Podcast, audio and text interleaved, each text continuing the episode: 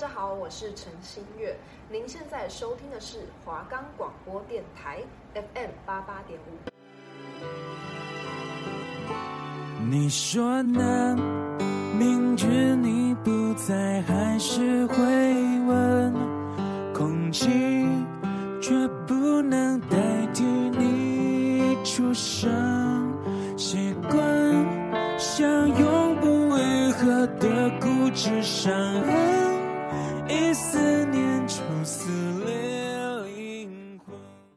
大家，我是一方，我是伟星，欢迎收听 Netflix 影集大分享。哎，一方，你平时会不会看剧或者是看电影啊？当然会啊，我超级爱看的。那你都用什么看呢？现在有很多平台都可以看呢。我都用 Netflix 看呢。哎，我也是哎。哎，Netflix 很好用，它的观赏品质很高，而且有非常多种类的戏剧可以看。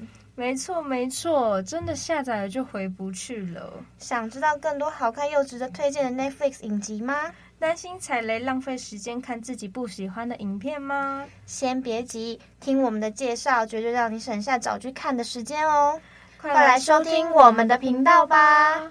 我们的节目可以在 First Story、Spotify、Apple Podcasts、Google Podcasts、Pocket Casts、Sound On Prayer，还有 KKBox 等平台上收听。搜寻华冈电台就可以听到我们的节目喽。我不愿让你一个人，一个人在人海浮沉。我不愿你独自走过风雨的时分。欢迎大家收听 Netflix 影集大分享。那这次来到我们最后一集啦。那最后一集啊，我跟伟星要分享比较不一样的系列。因为前面几集我们几乎都是在说一些有关于美剧啊、台剧啊这些影集。那这次啊，我们将带领你们来到宫崎骏的世界哦。相信各位听众一定都看过宫崎骏的电影吧？那我们先来介绍一下制作这些电影的工作室。那制作这些电影的工作室叫做吉卜力工作室。吉卜力工作室啊，是一家位于日本东京的动画工作室，自一九八五成立后，创造各种带点奇幻意味却又如此真实的全新世界观。相信对很多人来说啊，吉卜力电影啊，不只存在于我们的童年，也是我们一路成长的启蒙伙伴。那介绍完工作室，我个人是想要推荐就是《龙猫》这部电影。吉卜力的《龙猫》是日本动画大师宫崎骏的经典作品之一，嗯，但是你知道它从未在台湾的电影院正式上映过吗？《龙猫》故事就是讲述小月跟小梅两个姐妹跟着她爸爸一起搬到郊外居住，那准备迎接即将出院的母亲。那个被戏称鬼屋的新家发生许多神奇的事情，包括会突然四处逃走的灰尘精灵。以及神秘的龙猫，还有猫巴士。有一天，小梅在与姐姐小月吵架后失踪了。小月她只能寻求龙猫的帮助嘛，展开一场寻找妹妹的奇幻冒险之旅。而且里面有一个片段是姐妹小月跟小梅在公车站遇见龙猫的经典镜头。小月将爸爸的雨伞给了淋雨的龙猫，后来爸爸的伞却被龙猫据为己有，就成为了许多粉丝的疑惑之处。那宫崎骏就说，龙猫是森林的守护神，其实他并不讨厌淋雨，因为雨水是滋养森林的重要养分。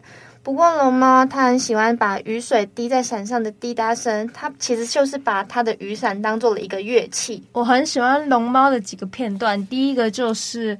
嗯、他们一起搬新家之后，然后在一个桥下一个流水，然后他在他们在那边舀水的时候，那个画面就画的很精致，我超喜欢那个片段。那另外一个就是他不是要去找妹妹嘛，就是他去问熊猫妹妹去哪里，而且还踏上了那个猫咪公车，然后他。踏上猫咪公车的时候呢，是软软的那种，我就觉得好想坐坐看呢，而且真的是看起来超舒服的。就那个公车它变的时候很酷诶，它还会突然眼睛就发光。对啊，然后还那个公车上面还有一个站牌。对，然后主要是它看起来很软，然后真的会让人家想要进去坐坐看，感觉就超舒服。对，然后我还有喜欢一个片段是，他妹妹不是钻进去那个树里面，然后要去找龙猫，然后它睡觉，然后还有几只小龙猫，对，超可爱，它就跟着那个龙猫跑，因为我记得不是，它是突然就是钻一下，然后很小一只有蓝色的吧，还有白色，就突然冲出来，对，然后它就开始跟着那个跑，我就觉得超级可爱，就是会让人很疗愈，没错，而且但是我记得。龙猫也有那种黑暗系列，就说什么红龙猫其实是把小梅抓走那一个，然后就想要杀掉它什么。反正龙猫也有被人家说是一个不好的东西哦，真的？你不知道吗？我不知道。网络上次我在讲，真的，因为我看就是觉得它是一个很温馨的片，而且我那时候刚在 Netflix 的时候，我看到宫崎骏的系列的时候，我就第一个看的就是龙猫，因为我我又回去再重看了一遍。就是我其实还蛮喜欢日本动画的制作，就是他们都做的很细腻。对，就是那些生活啊那些的，我就看了之后就觉得很喜欢他们的生活。加上之前去日本玩，你就会真的发现日本人的生活你是非常非常的喜欢。对，那我接下来来介绍一下另外一个宫崎骏的。电影叫做《霍尔的移动城堡》，这部电影也是我非常喜欢的。它是二零零四年上映的，那改编自一九八六年的英国女性作家戴安娜·韦恩·琼斯的《魔幻城堡》。它将近十六年前的故事核心，至今依然适用。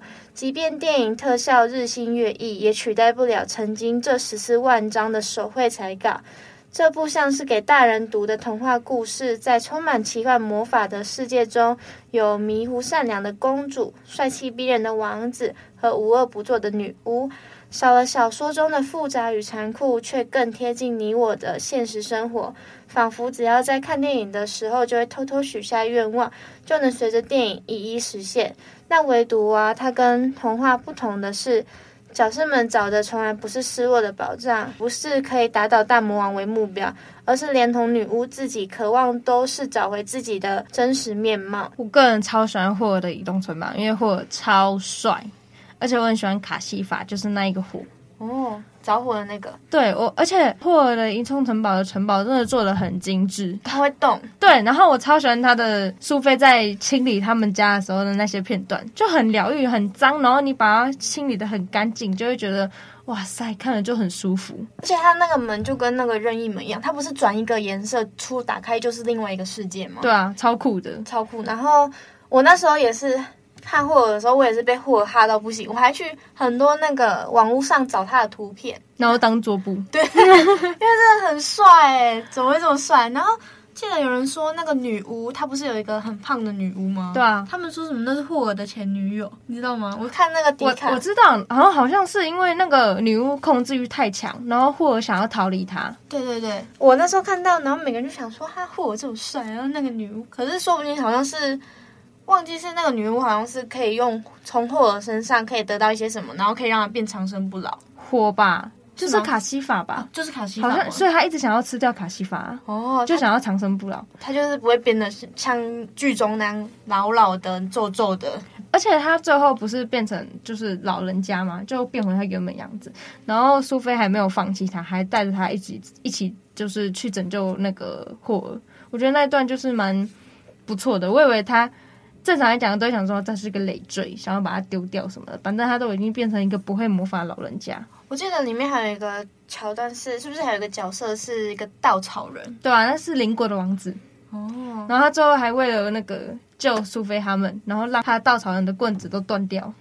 对啊，哦，那时候看到我真的是真的，我真的觉得宫崎骏其实很会画那个。而且他们吃的都画的超细腻，看起来超好吃，尤其是那个培根跟那个蛋。对啊，里面还有一个小孩子，我都已经忘记叫什么名字。哦，我想到那个男生好像就叫马鲁克的样子，我觉得他长得蛮可爱，就是就是小学生呐、啊，一个小小的男生这样子。而且我觉得他们的结局算好，就是很多剧情结局会让人觉得哈，就这样会不会太简单了？他们结局就是他们一起，就是霍尔最终没有去那个战场嘛。然后活着下来了，嗯、然后苏菲也找到他，他们就一起在飞在那个天空中，对对对，然后快乐幸福一样子，有点像在演铁达尼号的感觉。对对对，就在那个很像船的那个角角那边，然后在谈情说爱什么的。最后苏菲有变回她年轻的时候，嗯，就很好。没错，很漂亮。那我们接下来要分享的另一部也很经典，叫做《神隐少女》。那《神隐少女》是日本的国民动画，也是享誉国际的知名电影哦，同时更是宫崎骏电影中最奇幻也最富含隐喻的作品。《神隐少女》上映之后啊，虽然有不计其数的影评分析电影，但电影片名仍是一个谜。片中的千寻、父母。无脸男、白龙、巨婴、腐烂神等都曾经陷入失去自我的精神危机，但从他们追寻自我的过程中啊，都会流成迷失、寻找、回归的电影主旨。而连接这些关键词的，就是记忆，因为记忆连接着过去与未来。那这部片啊，也利用许多的隐喻表现日本的迷失。其实我那时候看《神隐少女》的时候，我很喜欢有一个片段是。有一个很脏、很脏、很脏的神，他进去那个澡堂泡澡，然后不是千寻就很努力的拔出了里面的一根刺之后，他就突然吐了一堆金币那里嘛，我就觉得，哦，就是视觉很震撼，因为他那个水是真的很脏，就是那个人一泡下去，然后整个浴缸都是浑浊，然后他们想说这个人是不是很痛啊？然后就游下去的时候才发现，其实有一根刺在里面，然后千寻就把它拔出来。然后我第一眼看到无脸男的时候，我其实觉得他长得蛮恐怖的。你有觉得很恐怖吗？有啊，我觉得有点就是那种毛毛的诡异的那种感觉。对，然后他的脸又是那种诡异的微笑，然后你还会跟着你，就是他很喜欢千寻，然后他就一直跟着他。我就觉得哦，天哪，有点毛骨悚然。那其实也是蛮多人喜欢他。我觉得这部戏的白龙也蛮帅的。嗯，宫崎骏的男主角其实都长得蛮帅的，他画的都很好看。对啊。像我们系上其实有一个女生，她剪的头发也很像白龙，然后她就剪得很短，然后就说什么她们是一个白龙这样子。那时候看到的时候，我就觉得嗯，真的蛮像的。而且《神隐少女》其实有被大家在讨论说很像日本当时的真实的那种职场世界一样，像是千寻不是在被呃进入油屋工作之前，汤婆婆把她的名字改名叫小千，其实就是很像。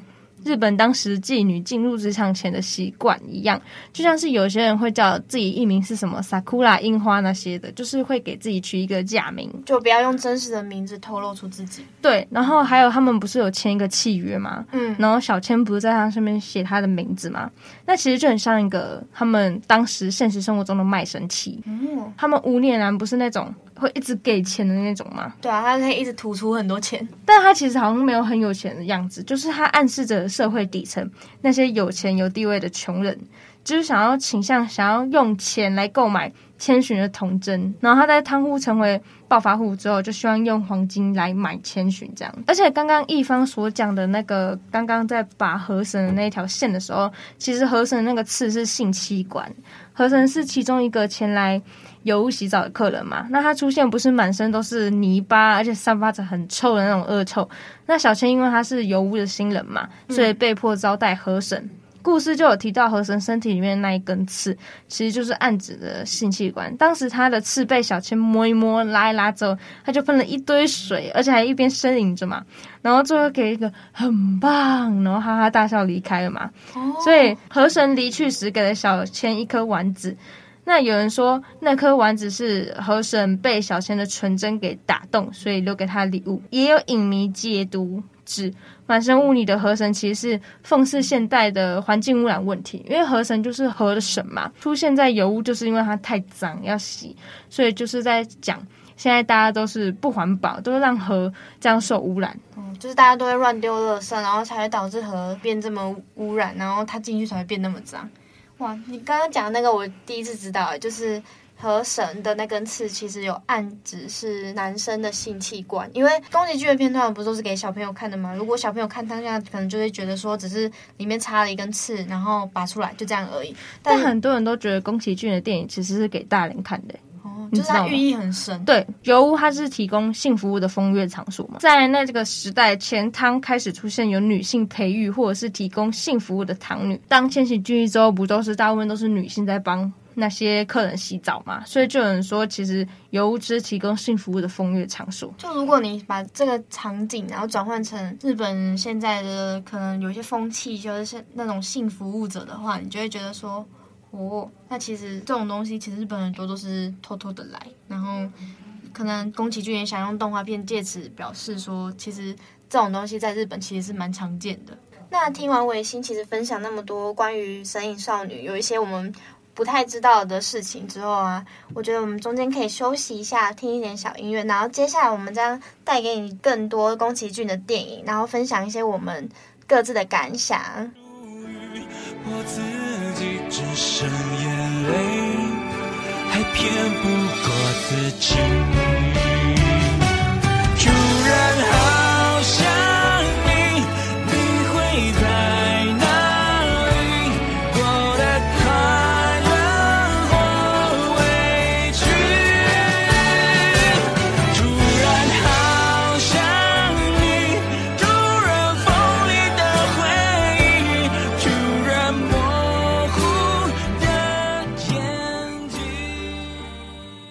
回到 Netflix 影集大分享，那我们接下来啊要跟你们分享的宫崎骏的影集啊，这一部电影其实也蛮有名的，叫做《猫的报恩》，同样也是我看过非常多次的一部电影。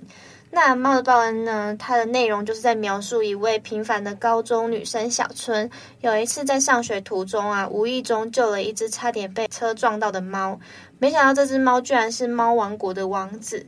那猫国国王为此啊，为了亲自上门答谢小春，并且送他一些猫咪所认为的好礼物，例如猫尾草、猫薄荷、老鼠那些，却给小春造成了不少麻烦。那后来因为猫国王的秘书得知小春的困扰，所以他改了其他的礼物。那他问小春是否想要变成猫的时候，嫁到猫王国，成为最有价值的单身汉，就是猫王子，邀请小春到猫王国去做客，这样子。那我其实最一开始是小春不是在路上遇到一只猫嘛，然后那只猫我记得是在猫王国里面的一个像是女仆那种嘛，反正就是我记得是猫王子很喜欢的一个女生。对对，然后他那时候很小一只，然后小春那时候给他吃他什么鲷鱼烧。的一个饼干吧，还是面包什么的？哦，面包好像是，反正就是他就请他吃。我那时候看，那时候就觉得那个猫长得很漂亮，很可爱，白色的一只。我最喜欢的某一段就是在小春去抓那只胖猫的时候，他不是不小心跑到那个猫公爵吗？我对，那一段超好看，就是猫爵，然后在一个很小的房间里面给他喝茶。对，他的超好看，它的房子做的超级精致，然后。我为了那一段，我看了好多次，因为我就是会很喜欢特地去看那那个片段，因为那个片段看了好几次，然后又看到，因为那时候小春还没有变成真正的猫咪嘛，它它的体型对于那些猫王国来说还是太大，所以他那时候用手在那边接那个小杯子，超可爱，而且猫觉得真的超帅。而且加上维新其实家里有养猫，他一定更喜欢看这种猫的片子。猫爵真的超帅，对，怎么会大家都那么帅？就算猫爵只是猫哦，他不是人，他也是很帅。怎么会这样？我完全被他迷住诶。那最后虽然其实蛮可惜的，就是男爵没有办法跟小春在一起。本人其实蛮想要他们两个在一起的，嗯、但人跟猫在一起其实有有点不太可能。宫崎骏应该不会照这样子画啦。那我要来介绍，就是《天空之城》，我觉得大家一定都看过，真的是超经典的一个动画。它的故事背景就是在设定在十九世纪后期的一个蒸汽朋克虚构世界。它讲述一位技工学徒的少年和一位持有一块强大神秘矿石的少女相遇，而且从政府军队啊，还有神秘特务，还有一些海盗群中寻找传说中的天空之城拉普达的冒险故事。我觉得这部对我来说很梦幻，就是因为它有天空之城这个东西。因为大家都一定就小时候一定想过，如果天空中突然出现一个城的话，一定觉得超酷。而且他把那个天空之城画超漂亮，很有神秘感。所以等到他在天空之城里面的时候，我会觉得哇塞。真的很震撼，就是会没想到他会画这么的好看精致，而且大家都会觉得说，那种建筑就应该出现在地板上，而不是在天空。对啊，他把东西放在天空上，对，会让人觉得很酷，就是很不一样啊。那《天空之城》它的看点一有一个，就是因为它是被奠定为最美的动画。那为什么宫崎骏的《天空之城》这么多人看呢？其中一个就是，嗯、因为大家都知道宫崎骏的电影就是很精致嘛。那因为《天空之城》它所涵盖的感情与背后想传达意义更为深远，所以这部作品也让宫崎骏奠定了动画大师的地位，而且还获得日本观众票选的最佳动画电影的第一名，超厉害。然后它第二个就是呢，自然与科技带来的损失。其实看到拉普达的就天空之城嘛，大家的印象就会觉得它的科技远远超过于地上的人和发明的一座空中堡垒。对于它强大武器还有金银财宝，人人都是很羡慕的嘛。那拉普达它却是以那种被大自然覆盖的模样，就长满草啊、长满树的样子出现在大家的面前。它就是会让人感觉很令人敬畏、很神圣的感觉。对我而言，就是我会觉得它。很神圣，就是感觉很好奇未知的那种心情。那更多的就是淳朴与简单的幸福。天空之城就是透过拉普达的存灭，带观众重新思考科技与大自然如何达到完美的平衡共存，传达宫崎骏对社会议题的关怀嘛。那维新分享完天空之城，其实我自己也想要再分享一部，那叫做《心之谷》。但《心之谷》，我觉得。他的电影的类型就比较像是那种纯纯的恋爱，就没有像前面说的霍尔的移动城堡啊、龙猫啊、身影少女啊，就是有一些比较独特的东西，像是龙猫就有龙猫嘛，神隐少女就是有无脸男，然后还有一些奇形怪状的神鬼这样子，就会让人印象比较深刻的那种。对，那星之谷就比较偏向于那种日常生活爱情片。就像是，那他的主角啊，叫做月岛文。那他当时是国三，他就是怀抱着最纯真的少女心，被初恋悸动的感觉紧紧拥抱了一回。那星之谷啊，它里面有一个很重要的片段，就是里面的月岛文，他叫做阿文，他其实很喜欢去图书馆借书。他去图书馆借书的时候啊，他就发现图书馆的卡里面有一个人叫做圣司。他在里面的名字应该叫天子圣师这样子，他就觉得哦，怎么会一直这个人怎么感觉好像把图书馆书都看过一轮哦，我有那个印象，就是他一直翻其他书，然后看到上面借书证都有他名字。对，然后就觉得怎么会有一个人把所有的书都看过，然后他已经是这么爱看书的人了，然后他就想要找到有没有他没看过的书这样子。后来就是在某一次的，在哎，就是在图书馆里面吧。然后就是他后来发现天使圣司是他们学校的一个人的儿子，类似于学校的教务主任那种的儿子。然后他就后来就发现，就是他们两个的爱情故事这样子。那其中有一个片段也让我蛮有印象，是他的好朋友好像喜欢里面有一个小光头还是什么小寸头。嗯然后月岛文原本那时候想要帮他的好朋友去跟那个小寸头告白，这样子。后来得知小寸头是喜欢自己，然后他就瞬间就说：“啊，什么？你怎么喜欢我？” 然后他的脸瞬间涨红。然后那个男生就说：“我是喜欢你呀，我喜欢那个女生。”然后他就想说：“可是不行啊，我的好朋友喜欢你耶。”我就觉得说，嗯，就是很青春的那种感觉。对，然后你就会看到说，嗯，他们两个瞬间脸冒超红，然后就互相在那边指责，就觉得很好笑。那这部《心之谷》的结尾啊，就是在男主角其实也蛮喜欢拉小提琴的，然后他就很努力的在制作一把属于自己的小提琴。那这部戏其实就是有一种纯纯的恋爱，然后希望大家都可以就是照着心里的走，然后可以对自己想要恋爱的人啊勇敢去爱这样子。那接下来啊，我们就是想要放一些有关于宫崎骏的一些电影的配乐，然后让大家回味一下当时在看电影的那些悸动。那首先我们要放的第一首就是《龙猫》。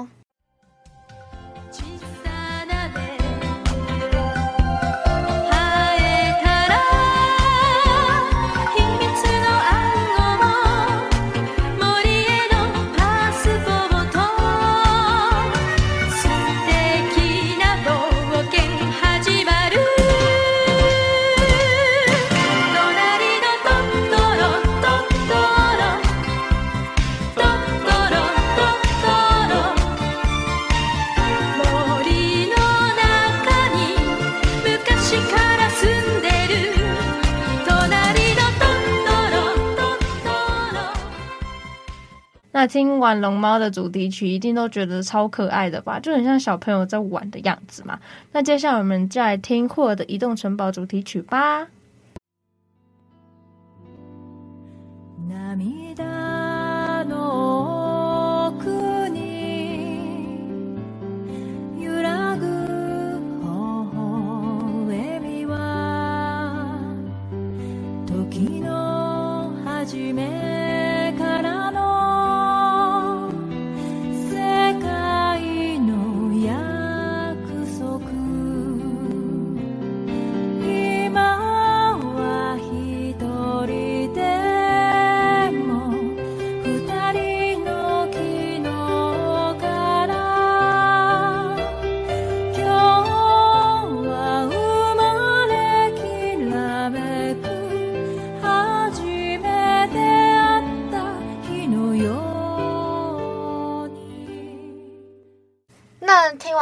我的《移动城堡》啊，让我觉得有种很淳朴的感觉。那最后一首宫崎骏的音乐，就是我个人特别私心想要推荐的一首，是《爱上的波妞》的主题曲。它的主题曲跟龙猫一样，有也是非常非常的可爱哟。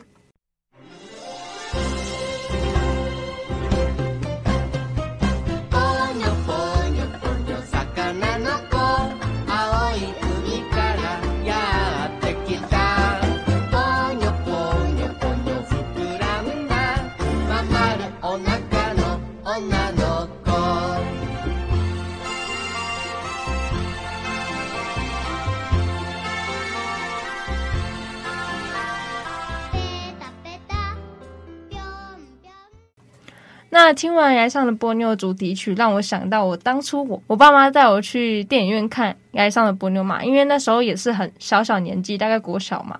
我那时候看到激动到我直接站起来，然后扶着我前面前座那个椅子的那个后背，直接说好好看，我的天！而且我直接站起来，我真的没有想到我后面的人会多么的无语，还有点不爽。那小孩可以快点坐下来吗？毕竟小朋友的童真嘛，然后看《崖上部那个动画片，又觉得真的很好看呢，然后就对，而且在电影院看真的是有不一样的感觉。没错，那其实我们今天讲了蛮多宫崎骏的电影啊，然后都希望可以分享给听众看看。